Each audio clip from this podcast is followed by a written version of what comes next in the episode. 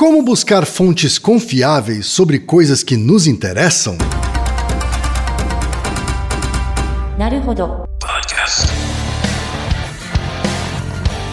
Bem-vindo ao Naruhodô, podcast para quem tem fome de aprender. Eu sou Ken Fujioka. Eu sou Altair de Souza. E hoje é dia de quê? Ciência e é senso comum.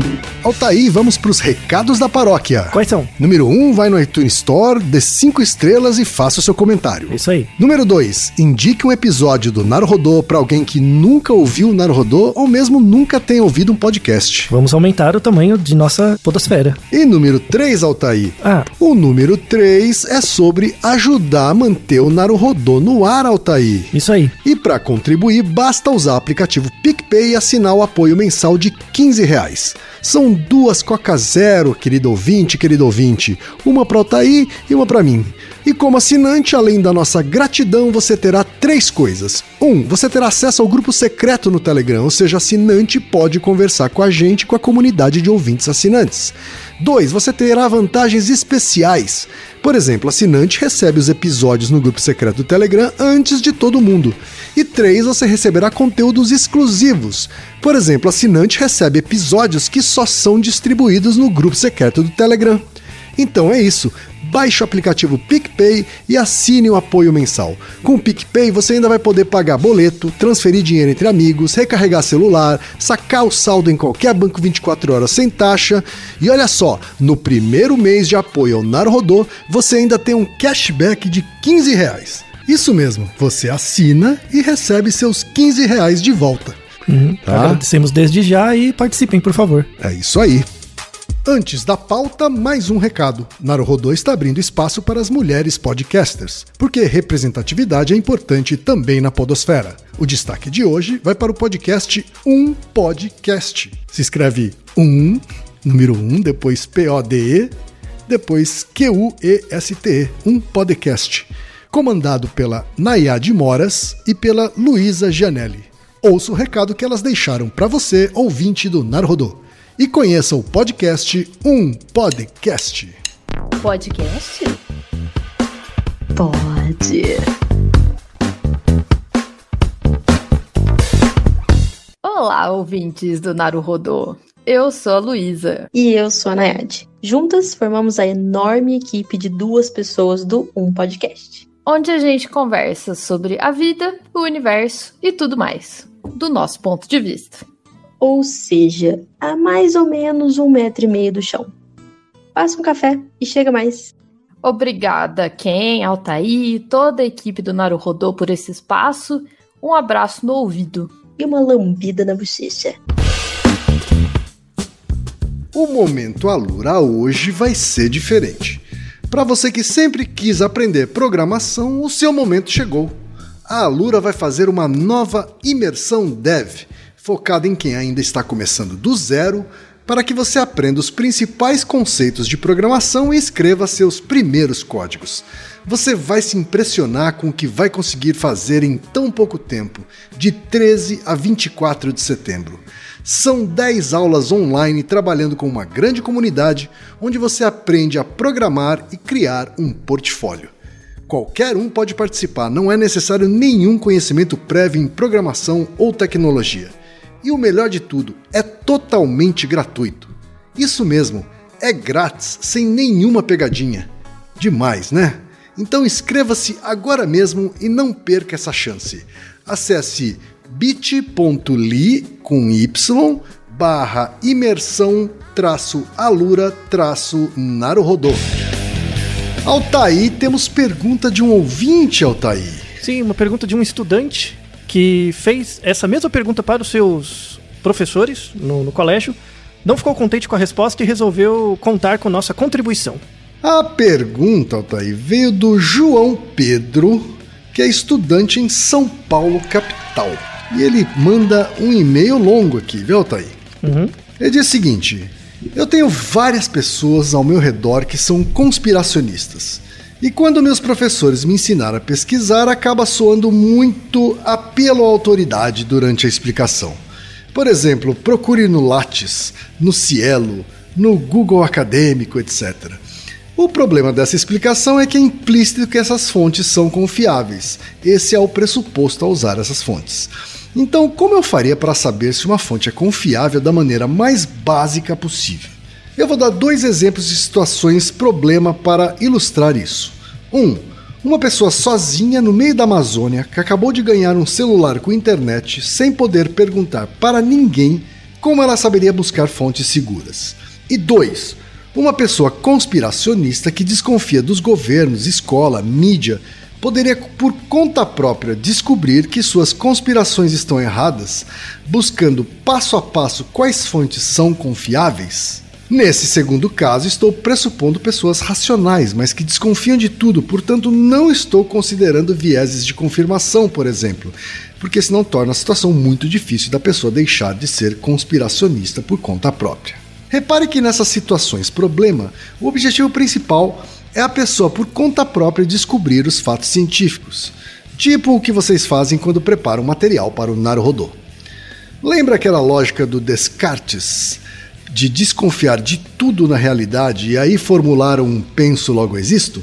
É uma analogia do que quero perguntar. Se eu desconfiar de tudo que vejo na internet, que raciocínio eu poderia usar para descobrir que elas na verdade são confiáveis?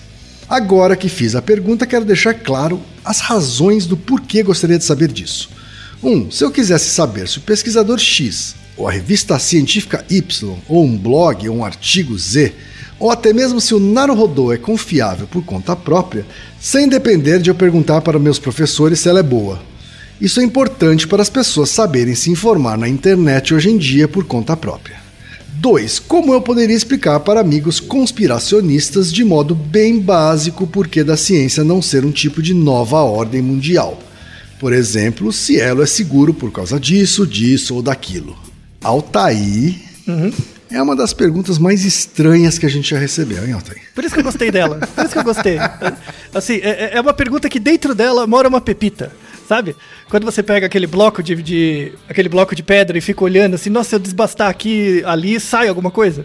E, e, é legal porque é uma pergunta de um estudante, né? De, é, é de uma pessoa jovem com, com grandes pequenas certezas, o que é muito legal, né? Na verdade, eu gostei dessa pergunta exatamente porque eu quero, infelizmente, desconstruir algumas coisas dela. E aí a gente vai achar a pepita importante.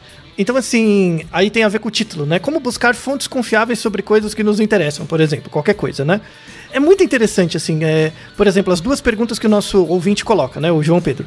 Uma pessoa sozinha, no meio da Amazônia, que acabou de ganhar um celular com internet, sem poder perguntar para ninguém, como ela saberia buscar fontes seguras? Eu vou refrasear essa pergunta, tá?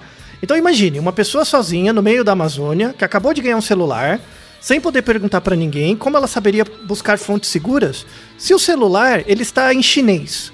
Tá tudo em chinês, tá?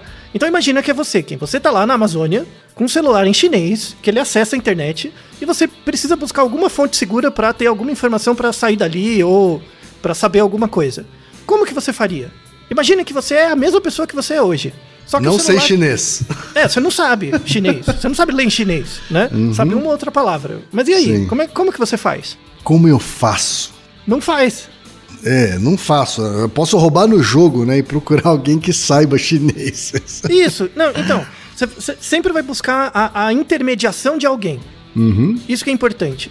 Então, assim, quando você fala uma pessoa sozinha no meio da Amazônia, tem, tem um problema nessa pergunta que é a pessoa. Não dá para pensar uma pessoa genérica, isso não responde a pergunta, sabe? Depende do background básico dessa pessoa. Então, assim, como você busca fontes, na verdade, fala muito de quem pergunta. Fala muito certo. dessa pessoa.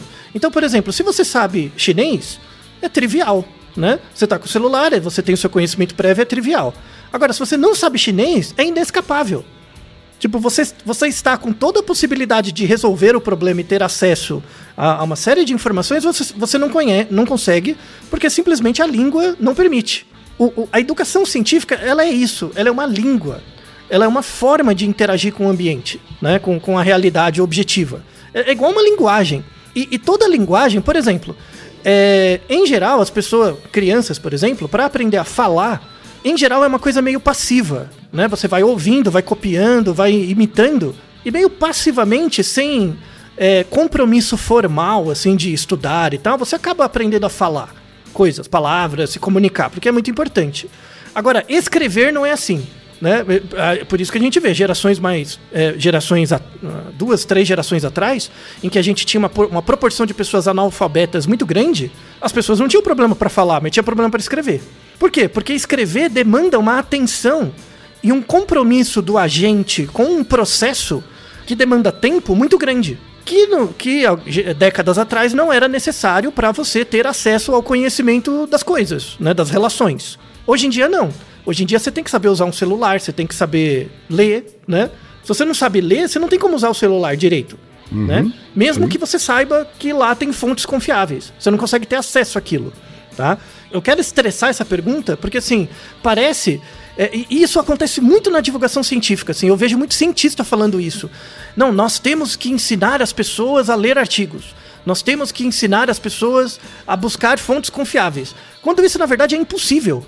É impossível, porque parece uma solução mágica. Tipo, te dar uma pílula, te ensinar uma dieta, te ensinar um exercício, você muda de vida. Quando, na verdade, para você de fato saber buscar fontes, é como aprender a escrever. É uma pedagogia, é um processo. Leva tempo né? Leva muito tempo. Tem um episódio anterior que a gente gravou, né? Que é por que, que outras pessoas não entendem coisas que são simples para nós, né? Ou óbvias. São quatro, cinco, cinco episódios atrás, vai estar na descrição. Esse episódio é meio que uma continuação disso. E aí eu quero, eu quero explicar alguns conceitos. Por exemplo, eu quero. Eu me sinto muito mal porque eu aproveito muito pouco o Ken, assim, porque é uma grande referência nacional em publicidade e propaganda, com uma larga experiência.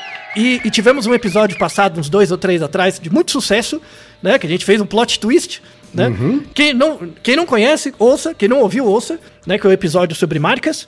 Né? Que tem um plot interessante, que eu não vou dar o spoiler. E temos uhum. um episódio sobre spoilers, que saiu Sim. um pouco depois também. Então você ouve os dois, tá? Pode complementar.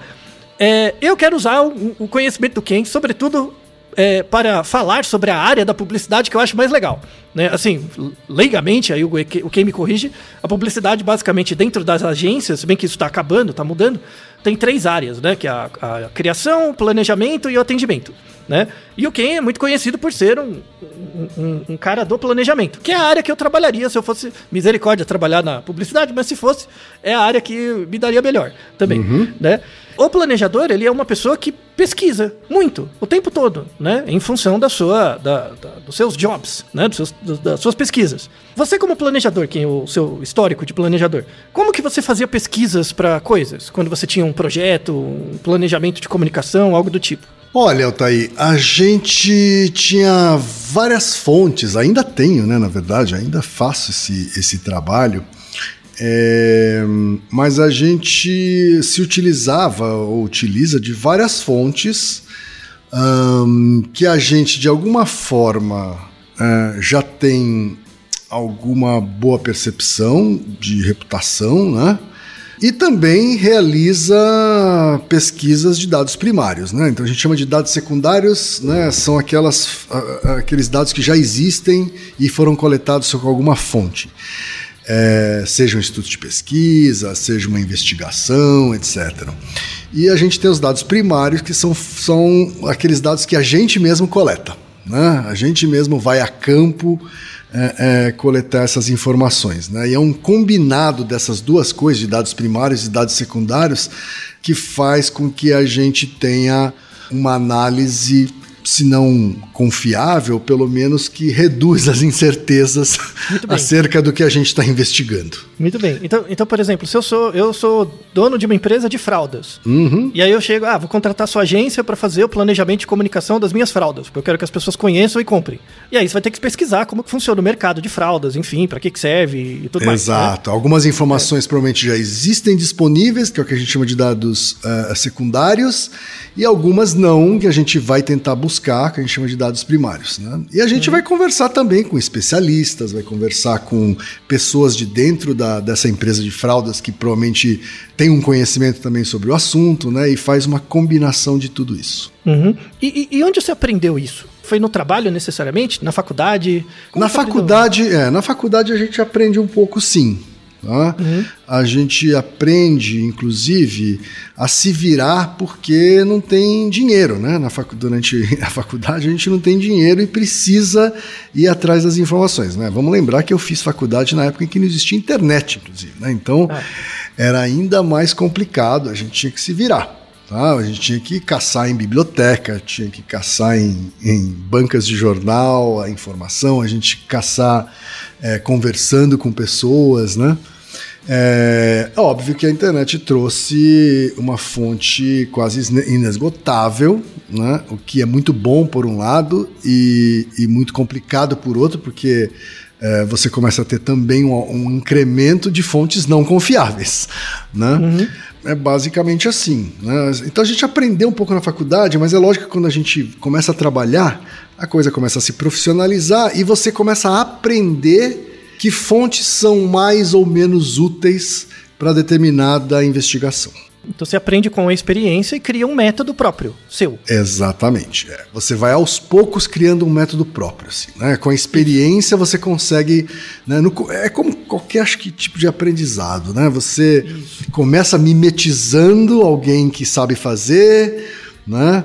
até que com a experiência você começa a criar um estilo próprio de fazer aquilo. E quanto tempo levou, assim, entre você começar a trabalhar nessa área e perceber, falando, não, agora eu acho que eu entendi amanhã.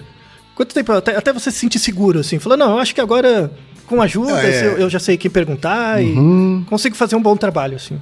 Olha, é, eu, assim, eu tive que me virar a partir de, sei lá, a partir de dois anos de trabalho já na, uhum. na área de publicidade, né? Mas eu, eu, eu só eu só consigo afirmar que eu criei um estilo próprio é, de trabalho depois de bastante tempo, viu?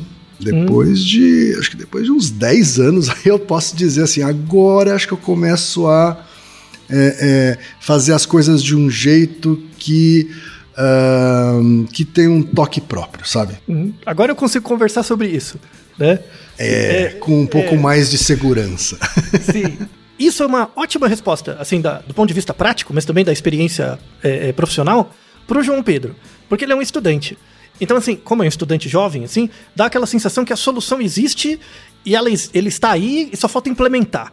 Quando, na verdade, é um processo que leva 10 anos, 5 anos, o que quer que seja. Para você criar esse, essa autopercepção desse método interno para acessar fontes, verificar a validade delas inicialmente, muitas vezes dá errado, outras vezes não, aprender com a experiência, contar com outras pessoas, criar novas fontes de relacionamento e aí aprender o processo.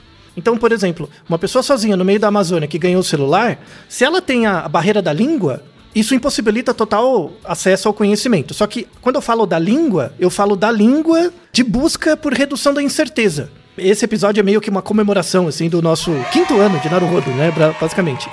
As pessoas acham que desde o Naruhodo 1, eu recomendo muitas pessoas ouvirem o Naruhodo 1, assim, que era completamente diferente, né, de hoje. A gente aprendeu muito no processo sabe? Então, assim, eu, a gente começou a gravar o podcast, eu não era, a gente não era especialista em nada. Vamos, vamos aí. E aí foi criando uma lógica, bem dessa forma que o Ken descreveu. A gente vai aprendendo com o feedback das pessoas e com as críticas, com as sugestões e tal, e a gente vai melhorando. Hoje, depois de cinco anos, a gente vê que tem, ah, agora tem uma manha. É, é, agora existe uma manha. Então, muita a gente, eu já recebi muitos e-mails de pessoas: como é que você estuda? Eu estudo igual Sim. todo mundo estuda, só que eu estudo todo dia é, é, há, sei lá, 20 anos. Essa é a diferença. Uhum. Uhum. Né? O que é publicitário, sei lá quantos mil anos já, né? há décadas. Então, aí você olha a pessoa, você olha ela com o olhar de hoje, você acha, nossa, já sabe tudo. Falo, não, é um processo. Você não olha o caminho todo que chegou até ali. Por isso que eu gosto do planejamento, porque a cada pesquisa que você faz, você entrega lá o projeto que quer que seja, mas fica uma coisa para você, que é o método. A cada planejamento que você faz, você fica um pouco melhor no método. Então, a cada Naruhodo também, a gente melhora no método. É, é por isso que eu gosto, sabe, do, do planejamento. Mais do que do, do, da criação, por exemplo. Né? Se você pega aqueles caras da criação bem típicos, assim, que acham que é Deus, né? Que Deus dá uma luz para ele e ele tira do nada, né? A, a ideia é, é uma pessoa que não é capaz nem de observar o próprio comportamento e perceber o método dela, né? É, ela é iludida até pelo, pela noção de Deus, assim, é, é muito engraçado. É, o planejamento já é algo mais pé no chão, assim, você vê, não, se eu não tivesse tal fonte, tal pessoa, tal pesquisa, não, não daria certo, né? Então você é mais humilde, assim, eu, eu gosto, eu admiro muito. Acho isso muito importante. Porque tem muito a ver com a, a ciência Nem também. Nem né? todos né? são humildes, né? Mas enfim, a, a, quanto mais humilde, melhor o resultado. Isso, isso. Me, melhor o resultado do trabalho em si, Sim. sabe? Você pode ser uma pessoa egoísta, não tem problema, mas você uhum. sabe, se você tiver humildade pelo conhecimento em si, você vai mais longe. Assim, é, Verdade. é, é muito importante.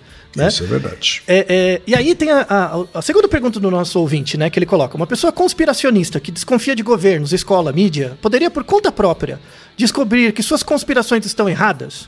Então, não. Simplesmente não, né?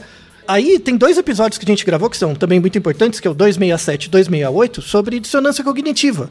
E tem um conceito que eu quero colocar nesse episódio que é a diferença entre negação e negacionismo. São coisas muito diferentes, né? A negação é um comportamento. Então é, é o que a gente diz assim no senso comum, ah, a pessoa está em negação, né? Ela não, não admite tal coisa, ela está em negação, né? É um comportamento, é uma é uma ou um comportamento ou uma reação a um comportamento. Você me fala uma coisa e eu não acredito, mas é, é na interação indivíduo-indivíduo. Então indivíduos negam.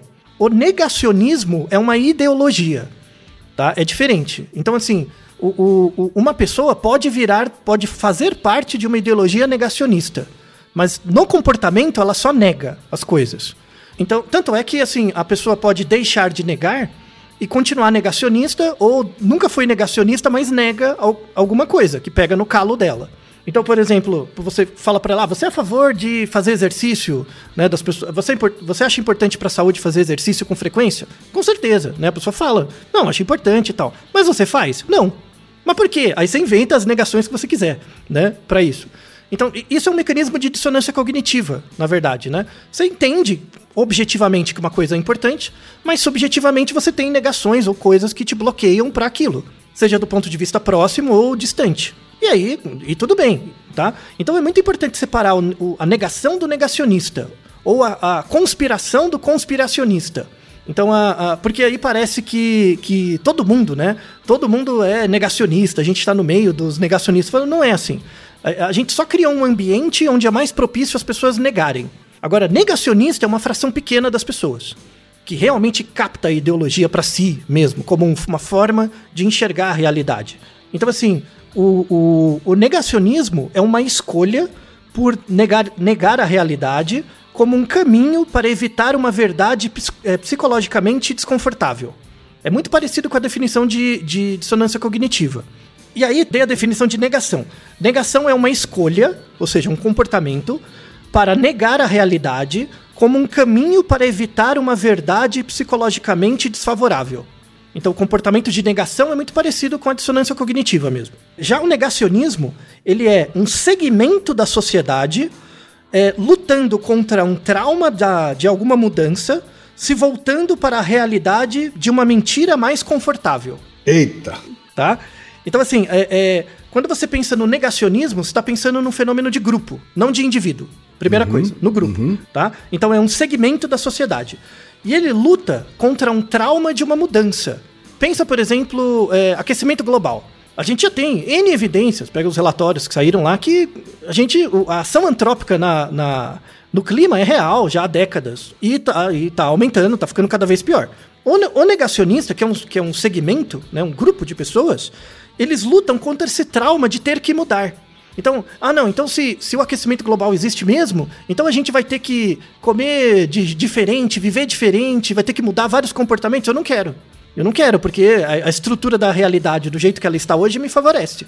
E eu começo a perceber que eu vou ter perdas. Isso vai me incomodar. E eu não quero. Então ele- eles reagem contra um trauma de uma mudança qualquer e se voltam para a realidade de uma mentira mais confortável. A- O que que seria a realidade de uma mentira mais confortável? Ah, é dizer que isso é uma conspiração das empresas, do Illuminati, do sei lá quem, né? Do, do Soros, sabe? É uma realidade, é uma realidade para aquele grupo. Não é uma realidade objetiva, mas é uma realidade para aquele grupo que é mais confortável, que mantém o status quo. Então, assim, é- é, negação é um comportamento, assim como a dissonância cognitiva, que se refere a indivíduos. Negacionismo é um comportamento de grupo e tem a ver com uma ideologia, com um pensamento partilhado por um grupo. Então, essa diferença é muito importante. As pessoas não são negacionistas, elas negam. A pessoa, aí você tem que ver mais se a pessoa faz parte de uma ideologia negacionista. Aí é outra história. Se o cara dá dinheiro, por exemplo, para uma sociedade anti-vacina, aí é outra história. Né? Aí a pessoa está. é, Ela, ela, ela faz parte do grupo é, é, que tem uma ideologia negacionista. Aí é outra, outra condição. E aí tem trabalhos muito interessantes sobre isso, né? E tem um conceito que já existe há algumas décadas, mas agora ficou muito atual, que é chamado agnotologia. Já ouviu falar essa palavra? Agnotologia. A palavra bonita, não é? Pra você pagar de sabido? Opa! né? É, então, agnotologia é o estudo deliberado da indução deliberadamente cultural da ignorância ou dúvida. Então, assim, é o estudo da ignorância. Tá. Tá? A agnotologia não é o estudo do que você sabe, é o estudo do que você ignora. Você escolhe não saber. E é uma área sensacional. Sensacional.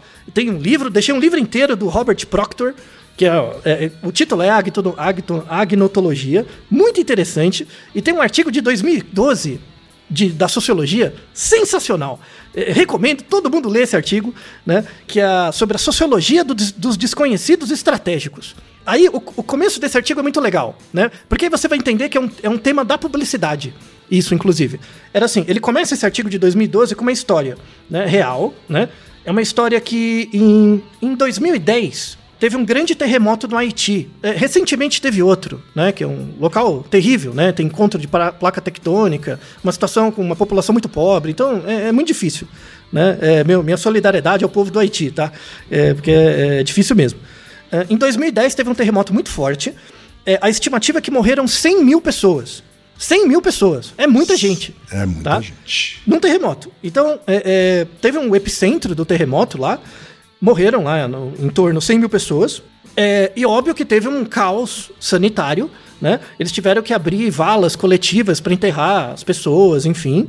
E três dias depois do terremoto, três dias, é, atracou um barco a 60 quilômetros do epicentro né, do terremoto, 60 quilômetros, é, atracou um barco de um cruzeiro, sabe aqueles cruzeiros gigantes com um monte de gente, do, do sei lá, do Fábio Júnior, do Roberto Carlos, essas coisas assim.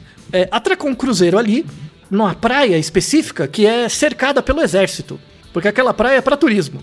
Então, assim, você vai lá, compra os seus negócios, vale só, usa dólar, se banha lá, e os caras com os trabucos do lado de fora pra não deixar ninguém entrar, né? Aquela coisa padrão, né? Coisa padrão do, do Caribe. Mas, enfim. E aí começou. é, é, foi muito interessante, assim. Eu, eu não sei a motivação para essa pesquisa, mas agradeço muito aos pesquisadores que começaram. Dentro do barco, porque o, o navio viaja um tempão, né? É, eles ficaram sabendo, dentro do barco, eles fica, ah, os passageiros ficaram sabendo que teve o terremoto, três dias antes. Quando, quando o barco atracou, teve pessoas que desceram, normalmente foram lá na praia, e tem pessoas que se recusaram a descer. Né? Não, não quero descer. E aí ficaram lá dentro do barco. E, e- e a justificativa delas, ó, não quero descer porque, porra, a 60 quilômetros aqui, inclusive dava pra ver, porque a praia é grande, né? Dá pra ver ali, ó, os caras enterrando o corpo. E a gente aqui, na praia. Que sacanagem, né? Então a pessoa entrou mesmo num- numa dissonância mesmo, né? E os outros, os outros não. Tinha uma galera que falou: ah, eu vim aqui só pra comprar os meus, meus negocinhos. E fica na praia e toma as, as caipirinhas, as cachaçinhas deles e, e tudo mais. Aí e- eles começaram a estudar o comportamento desses dois grupos. E eles fizeram uma votação dentro do barco. Uma votação, assim, se o barco deveria atracar mais tempo, o tempo que era especificado, ou ir embora. E aí, sabe qual foi a vota- o final da votação? É, dois terços das pessoas achavam que o barco deveria atracar. Deveria ficar o tempo que ele estava. E qual era a justificativa para atracar? Deveria ficar porque a presença do barco ali ia trazer dinheiro e comida para a região, que era algo que eles precisavam. Né? É, então, essa foi a justificativa. Tá? E, e as pessoas que se recusaram a ir para a praia e ficaram dentro do barco, elas ativamente evitavam saber notícias do terremoto. Elas colocavam a TV em outras coisas, viam outros assuntos, né? E aí, assim, a, a questão não é julgar a moralidade ou não disso, mas é julgar o comportamento, é avaliar o comportamento. Porque é, são estilos diferentes de negação, né? O que, que a pessoa escolhe não saber, né? Então, um, tem pessoas que escolhem não querer saber Tipo, estar na praia sabendo que tem os- o morto, as covas coletivas logo ali, né? Mas nega a informação de dentro lá de ficar assistindo a TV, né? Não aguenta, nega essa parte. E tem um outro que vai pra praia mesmo assim e justifica essa ação de ir pra praia porque comprou mais coisas, deu mais dinheiro, né? É, é, eles até pegaram esse barco específico, gastou 60% mais dinheiro naquela praia em relação a todo o histórico anterior. Foi um outlier, né? As pessoas deram mais dinheiro, sabe? Então, assim, a, a questão não é um julgamento simplesmente moral, mas é, é quais são as estratégias que as pessoas usam para lidar com a negação. Que informações elas escolhem ignorar, né? Esse é o campo de estudos da agnotologia. Vo- é- é- o mecanismo é o mesmo, Altair, de quando eu sei que uma coisa está acontecendo, mas eu, eu escolho não saber de detalhes. Isso. Por exemplo, quando eu, né, na pandemia tem momentos, muitos inclusive agora, que eu, que eu escolho não saber de detalhes sobre a pandemia para parar de pensar um pouco nela.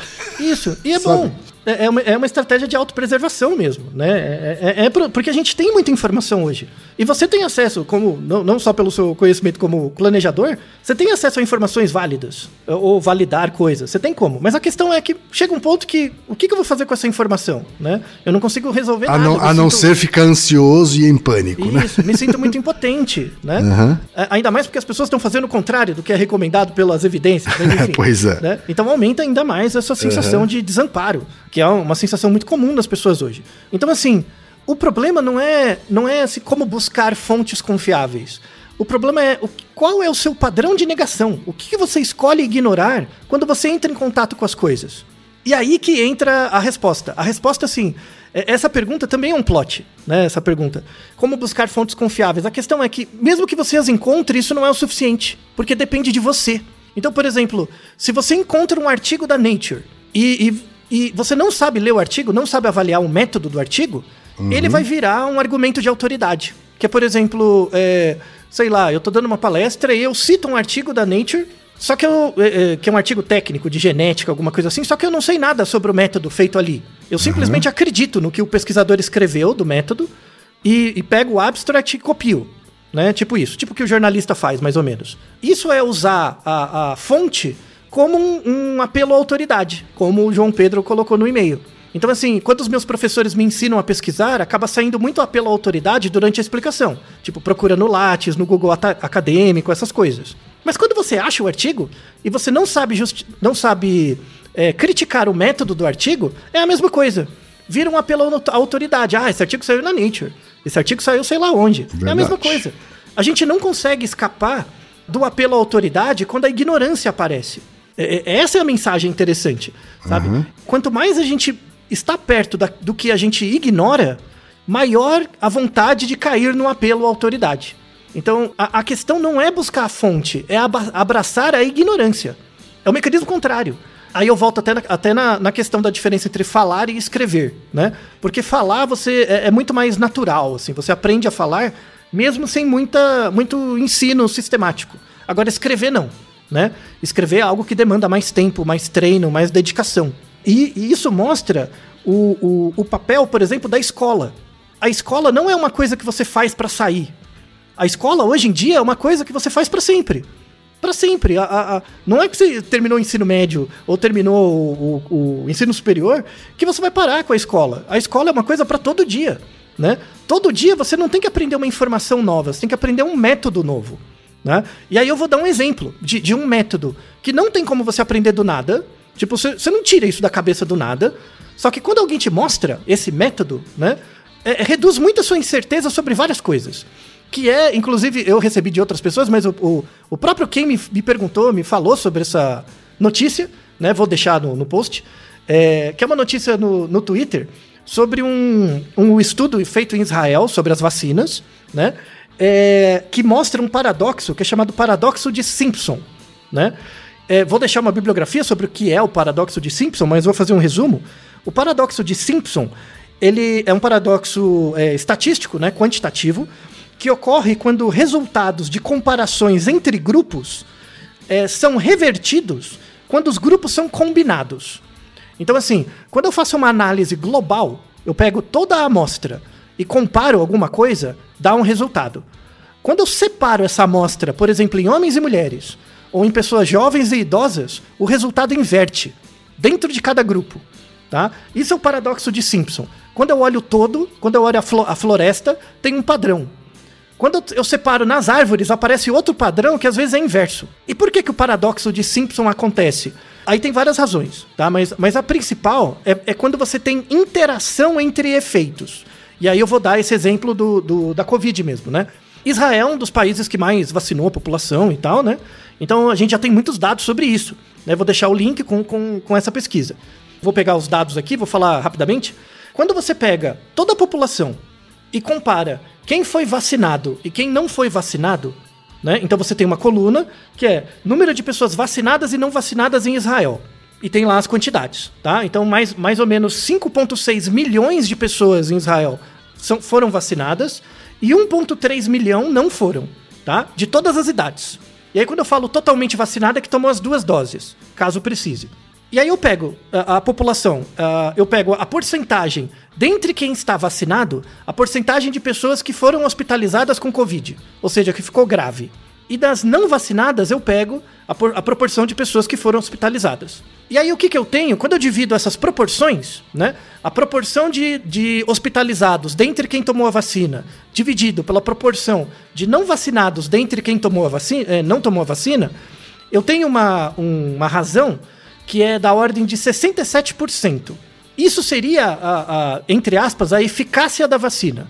Então, você tomar, a vaci você tomar a vacina, estar com as duas doses, reduz a probabilidade de você ser internado por Covid em 67%. Tá? Uhum. Quando essa notícia saiu, as pessoas acharam muito pouco. Falou, pô, mas só 67%? Né? Não tava vendo outros estudos lá que tinha 80, 90, esse deu 67. Aí os jornalistas começaram a publicizar isso e gerou um efeito na opinião pública lá, né? Falar, ah, mas as, pra que, que eu vou tomar vacina se não funciona? Só 67 é muito pouco. Se eu jogar uma moeda, é um pouquinho a mais que uma moeda. É, primeira coisa, 67 não é pouco, tá? Uhum. Qualquer coisa acima de 50% é bastante já, tá? A segunda coisa é que esse é um caso do paradoxo de Simpson. Onde que tá o erro? Você considerar a população inteira. Você considerar a população toda como se todo mundo fosse homogêneo. Ou seja, a probabilidade das pessoas ficarem com. É, serem hospitalizadas por Covid ser a mesma em todos os indivíduos da população, o que não é verdade. Tá? Tem uma outra variável que entra que é a idade. Sim. Então, quando você segmenta por idade, então eu pego pessoas com menos de 50 anos, vacinadas e não vacinadas, que foram hospitalizadas ou não. E pessoas com mais de 50 anos, ou seja, quando eu coloco essa variável junto, o grau de eficácia sobe para 91% quando a pessoa tem menos de 50 anos e 86% quando tem mais de 50, né? Então, olha que interessante, quando eu olho a população toda, parece um efeito meio marginal. Mas quando uhum. eu quebro por idade, em cada faixa, a, a eficácia da vacina é altíssima, né? Uhum. O que uhum. justifica ficar... Tem que vacinar todo mundo, mesmo, Sim. né? Então, o, o, o, o, paradoxo de Simpson ele acontece quando você olha um dado coletivamente, ignorando que tem uma variável interna, né? Que você pode ser idade, pode ser sexo, pode ser alguma outra coisa, que se você separar, esse efeito aumenta ou diminui. Tudo bem? Certo. Tá? Uhum. Isso mostra um viés. Né? Então, por exemplo, se a gente sabe que a idade é importante para pro, a eficácia da vacina, um jornalista que comunica os dados todos, sem dividir por idade, está fazendo uma desinformação. Uhum. Mesmo que seja por ignorância. Por quê? Porque a pessoa está ignorando a idade e apresentando os dados gerais que são desinformativos, porque eles só são é, válidos quando tem a idade. Porque tem uma interação entre ser vacinado e a idade. Uhum. Entende? Você entende que isso não é nem um pouco trivial de entender? Não mesmo. Não é nem um pouco trivial, não é? Mas quando eu te explico e isso fica saliente na sua cabeça, é mais fácil de você se perguntar. Então, quando você olha o dado inteiro e vê 67%, nossa, a eficácia é baixa. Mas será que pode ser o efeito de Simpson? Pode ser o paradoxo de Simpson? Será que não pode ter uma outra variável? Será que eu não posso segmentar a amostra para ver se o efeito inverte? Né? Se você já tivesse essa lógica interna, isso é uma lógica que você aprenderia, por exemplo, entre aspas, na escola. Não é uma coisa que você tira por conta própria, você aprende num espaço de aprendizado, na escola, por exemplo. O ponto aqui é que, assim, para você saber é, é, se fontes são confiáveis, isso depende do seu background de conhecimento de métodos. Uhum. De como as pesquisas funcionam. É, é, ou, por exemplo, esse paradoxo de Simpson não, não é nada avançado estatisticamente. É uma coisa de, de metodologia. De você entender como as pesquisas funcionam. Se você faz uma pesquisa acadêmica no ensino médio, você já tem vários exemplos do, do paradoxo de Simpson. Eu vou deixar algum, um, um artigo com vários exemplos já publicados do paradoxo de Simpson, mas tem, tem um exemplo muito legal que é, é que é atual, inclusive, é do ano passado, que, é, em geral, a, é, a informação que a gente tem com base nas evidências, que homens, em geral, são mais acometidos por Covid mais grave e tendem a morrer com mais frequência do que as mulheres. tá? A Covid gera mais problemas nos homens do que nas mulheres. Aí eles foram ver na Bélgica. Na Bélgica, especificamente, as mulheres morriam mais que os homens. Os dados da Bélgica. Aí eles foram achar estranho, né? Então, assim, todos os países lá, os homens morrem mais que as mulheres em todas as faixas etárias, né? Certo. Mas quando você pega na Bélgica, as mulheres morrem mais. Aí eles foram ver por quê, né? Aí o, povo começa a viajar, ah, é porque a Bélgica tem a água diferente, sei lá, tem alguma outra coisa, né? Aham. Quando na verdade a informação é que na- nas pessoas idosas que morrem mais, tem muito mais mulheres idosas na Bélgica do que homens. Entendeu? Então, por que, que mais mulheres morrem? Porque tem mais mulheres na Bélgica, velhas. Mas- Certo. Entendeu? Então, proporcionalmente mais mulheres morrem. Aí, quando você olha a- a estatística inteira, juntando toda a Bélgica, uma maior quantidade de mulheres morreu. Mas uma maior quantidade de mulheres morreu porque tem mais mulheres lá, nas faixas mais, mais idosas. Né? Esse é um caso também do paradoxo de Simpson, assim, né? Que acontece muito, muito quando você não pensa direito sobre o problema, né? Tem vários exemplos, vários. Assim, tem um exemplo clássico de 1973 na, na Universidade de Berkeley, que eles identificaram, quando você olha a amostra toda, parecia que existia um bias, para você, um viés, para você aceitar mais homens do que mulheres na universidade. Tá? Então, quando você olha a amostra toda, parecia que eram mais homens selecionados, aprovados do que mulheres. E aí começou aquela briga toda, né, na, na, na universidade, a misoginia e tudo mais. Aí eles foram fazer outras análises. Aí eles separaram por curso, né, por curso dentro da universidade. E tem 85 cursos lá em Berkeley em 1973. É, eles identificaram que seis cursos tinham um viés mais para homens mesmo. Esses seis cursos o, o puxava mais, eles aprovavam mais homens, sem nenhum critério a priori. E quatro cursos, quatro outros cursos, aprovavam mais mulheres, né, do que a média. Então esses dez cursos a gente tinha que olhar, ver lá, ver alguma coisa. Só que aí eles fizeram uma pesquisa qualitativa também. Isso que é interessante juntar o quanti e o quali, né? Fizeram uma pesquisa qualitativa e, e com uma amostra re- re- representativa, e eles verificaram que as mulheres sistematicamente aplicavam mais para cursos mais competitivos, que tinham uma chance menor de ser aprovadas. E os homens aplicavam em cursos mais fáceis, que tinham uma maior chance de ser aprovado. Certo. Então eles viram no final que o viés não era da universidade, era um viés de seleção dos estudantes. Então as mulheres sistematicamente procuravam cursos mais difíceis de serem aprovados do que os homens, naquele ano especificamente, né? Então foi um viés daquele ano, né? Aí eles foram ver em outros anos não aconteceu mais isso. Foi só naquele ano, né? Então, então, se você não identificar esse padrão, você ia dizer que sempre Berkeley foi assim e tal, quando na verdade foi um, um viés daquele ano, especificamente, que um grupo de pessoas, é, é, aplicou, de mulheres, aplicou em cursos mais difíceis do que homens, né? Então, um- esse tipo de, de sutileza, né, é uma coisa que combate muito a desinformação sabe? Você ter esse tipo de raciocínio. Isso é a busca da fonte. A busca da fonte é, é você ter métodos de julgar aquelas fontes, né? Não é que você vai ser uma pessoa desconfiada de tudo. Não, não, não, não é isso, assim, é desconfiar do governo, das escolas e tal. Aí é uma coisa, é uma coisa que eu tenho pra mim, assim, muito forte, assim, que as pessoas, em geral, elas não fazem as coisas por mal. Elas fazem as coisas por ignorância mesmo. É muito mais fácil você ignorar uma coisa e, e fazer do que fazer por maldade, sabe? Porque quando você faz mal para alguém intencionalmente, você cai um pouco em dissonância cognitiva, né? Mas quando você faz mal por ignorância, você não nem percebe, né?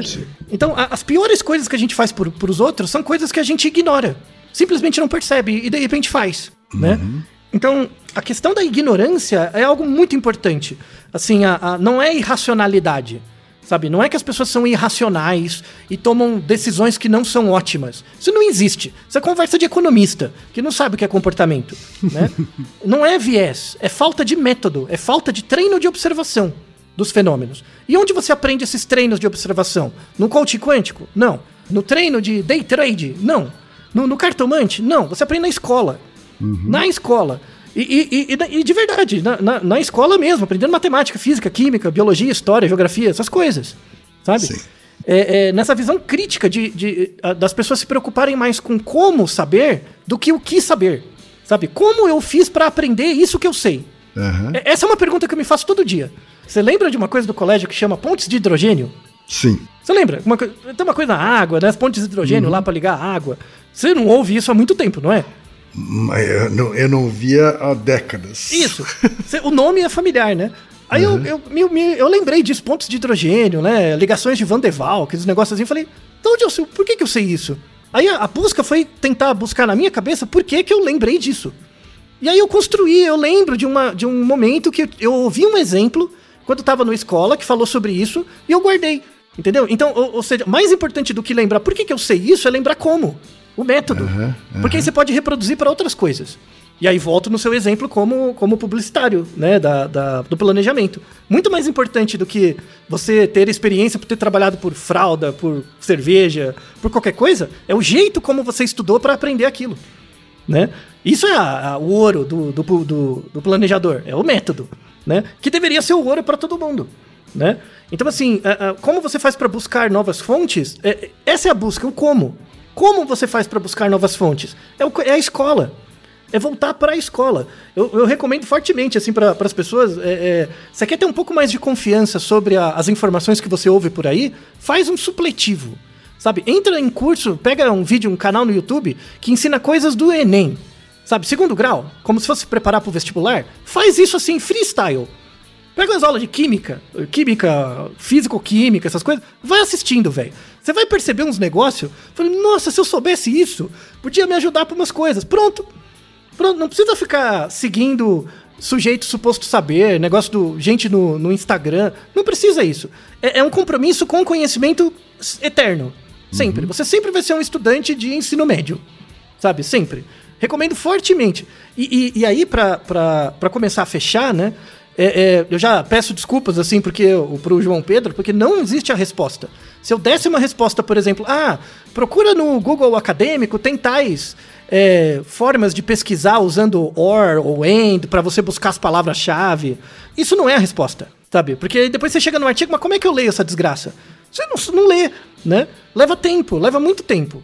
Então, o, o, eu vou fazer um pequeno capotinismo. É, é, um compromisso que eu tive desde o começo da pandemia, assim, todas as disciplinas que eu dou, é, é eu disponibilizo. Todas elas estão online. Tá? Eu tenho um canal uhum. no YouTube que chama Cientística. Tem o Naruhodo no YouTube lá, eu coloco os episódios também para quem quiser.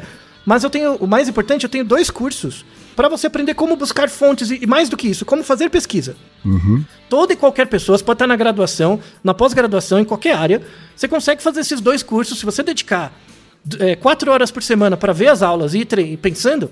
Faz o curso inteiro, você vai aprender como funciona uma pesquisa. Lógico, logo você vai aprender um método. Você vai aprender um método de como se aproximar do conteúdo científico e, e destrinchar ele o nome é estatística aplicada à psicobiologia porque é o nome da disciplina, mas é mais do que isso. É epistemologia mesmo, né? Como você usa o saber científico para construir uma, um alto saber que, que reduz sua incerteza em relação à realidade. Então tem, tem essa disciplina, né? O curso 1 e 2, né? Da, da, de estatística. E tem um outro curso que eu fiz também em parceria com o governo de Honduras, que é, tem em espanhol e português, que é sobre um livro que é Delineando a Pesquisa Clínica. Então, se você quiser saber como funciona uma pesquisa clínica para testar um remédio, ou uma vacina, ou o que quer que seja, tem esse curso. Tipo, eu não vou te explicar como funciona a, a pesquisa. Eu dou aulas para ensinar você a fazer uma. Aí você aprende a fazer. E aí você testa qualquer coisa que você quiser. Eu falo, ah, agora entendi. Que é bem o que o Ken falou. Como é que você aprende a ser planejador? Fazendo, uma vez passar por todas as fases. Aí você passa por todas as fases e fala, ah, agora, agora que acabou o processo, fala, tá bom, entendi. É igual o, o, o quem tá, hoje em dia trabalha com sprints. Como é que você começa a ganhar confiança? No final da primeira. Ah, fala, é. terminei o processo. Exatamente. Fala, é, e a cada uma que você faz, né, você vai incrementando, assim, mas você só aprende fazendo. É um método. Você, e, não é só fazendo, você aprende observando o método. Isso, a gente faz, inclusive, eu faço o que a gente chama de pós-mortem, né? depois de cada sprint, entender o que é que funcionou melhor ou pior do que das outras vezes. Né? Isso, isso. Então, ou, ou seja, você está sempre observando o método, como fazer. E, esse, esse, é o, esse é o tipo de, de competência que as pessoas têm que ter para qualquer tipo de trabalho no futuro próximo. Né? Não é pensar no, é, é, o que, que você precisa saber, mas como. Como você precisa saber o que você precisa saber. Não, não é essa coisa de, ah, vou fazer um curso e acabou. Não, mas como você vai fazer o curso? Como que você vai se organizar? Para qualquer coisa. Porque aí você tira o resultado. Eu dou aula todo semestre há 12 anos. Uhum. Não tem como você não ficar bom no negócio, sabe? Tudo bem, você, você, tem pessoas que ficam melhor mais rápido, com certeza, mas a questão é que você melhora. Se você dedica tempo para uma coisa e presta atenção no método que você está fazendo, você colhe frutos para qualquer coisa. Isso te Sem dá dúvida. empoderamento. Isso é o caminho do empoderamento. É você pensar no método do que você usa para adquirir conhecimento, muito mais do que o conhecimento em si. Né? É, é, o, o conhecimento reduz incerteza, mas o desconhecimento aumenta a ambiguidade. E, e a gente tem medo da ambiguidade, a gente não gosta de ser ambíguo. As coisas ambíguas criam fantasmas na nossa cabeça. Quando uma coisa parece que é ambígua, parece que é uma sombra. E aí, quando você olha a sombra, você cria uma pareidolia das coisas e fica noiado. Verdade. Então, a- a- as pessoas que duvidam de tudo, na verdade, são pessoas assombradas pela ambiguidade o tempo inteiro. Como é que você reduz a ambiguidade, a noia das pessoas? Ensinando um método. Falou, ó, você saiu do ponto A pro ponto B e entendeu como é que você foi de A para B. Não fez sentido? Você não ficou menos angustiado? Não parece que a vida faz sentido? É para isso que serve. Né? É para isso que serve estudar. Não é para trabalhar, dane-se o trabalho. O trabalho é um, é um meio, não é um fim. O fim é aprender o método. Aprender o método para reduzir a incerteza sobre o seu próprio comportamento, para que você seja a, a pessoa que é mais capaz de explicar o seu próprio comportamento do que os outros. Aí você vai. É a chave da felicidade, você não vai precisar de terapia, não vai. E beleza. Sabe? Esse é um caminho que ninguém nunca chega, tá? Mas, mas a, a ideia é tentar. A ideia é sempre ir tentando. Isso não vai te deixar rico, já digo desde já. Né? É mais fácil ensinar os outros a ser rico, para você ser rico. Os outros não ficam ricos, mas como você está ensinando, você fica. Isso é mais fácil. Mas é um, é um caminho que, como reduz sua ambiguidade, te traz muita segurança. Tipo, parece que faz sentido o que eu estou fazendo. Sabe? Minha vida faz sentido, porque eu estou sempre em busca da redução da desigualdade. E, e a educação científica reduz a minha incerteza. E sobre as coisas que eu não sei, eu busco reduzir a desigualdade, tendo certeza do que eu sei sobre como fazer aquilo que eu faço. É, Soa poético, né? É, é aquela, é aquela, é aquela autoajuda de alto nível, não é verdade? Aquela autoajuda que você não pode ouvir só uma vez. né? Tem que ouvir algumas. E, e esse é o desejo não só para o Ken, que é uma pessoa que eu admiro muito pelo, pelo trabalho metodológico, né, na, na sua área de atuação, mas é, é- é o comentário que eu- final que eu deixo para o João Pedro. Assim, você como estudante, é, é, pare de se preocupar que você tem que saber mais ou menos do que os outros. É, é como você sabe o que você sabe. E- Essa é a resposta. Como você busca fontes confiáveis sobre coisas que, que te interessam? Entendendo como buscar as fontes. A palavra mais importante é o como. Entender esse método de buscar. A partir do momento que você descobre um método, que no final você percebe, nossa, achei, deu certo. Aí você não esquece mais o método. E aí ele vira um meio para você entrar em contato com a realidade. É como aprender a escrever uma palavra. Não tem coisa que deixe uma pessoa mais feliz do que a pessoa aprender a escrever o próprio nome e ler aquilo. Sabe, quando a pessoa escreve uma coisa. É, é- é- é- educação de idosos, assim, ou, ou pessoas com baixa escolaridade, depois de muito tempo, é uma das coisas mais recompensadoras que tem. Você vê uma pessoa idosa ou com uma- muita idade, assim, que aprende a escrever mesmo. Ela não desenha, ela escreve e lê. É, é- é a, é a coisa mais recompensadora que tem, assim, pra mim. É você ver isso. Porque a pessoa interiorizou um método. Ela interiorizou um método que é como ler. E aí ela usa isso pra qualquer coisa da vida dela. Sabe? Então, a- a- o, o que a gente tem hoje é que as pessoas são completamente analfabetas cientificamente.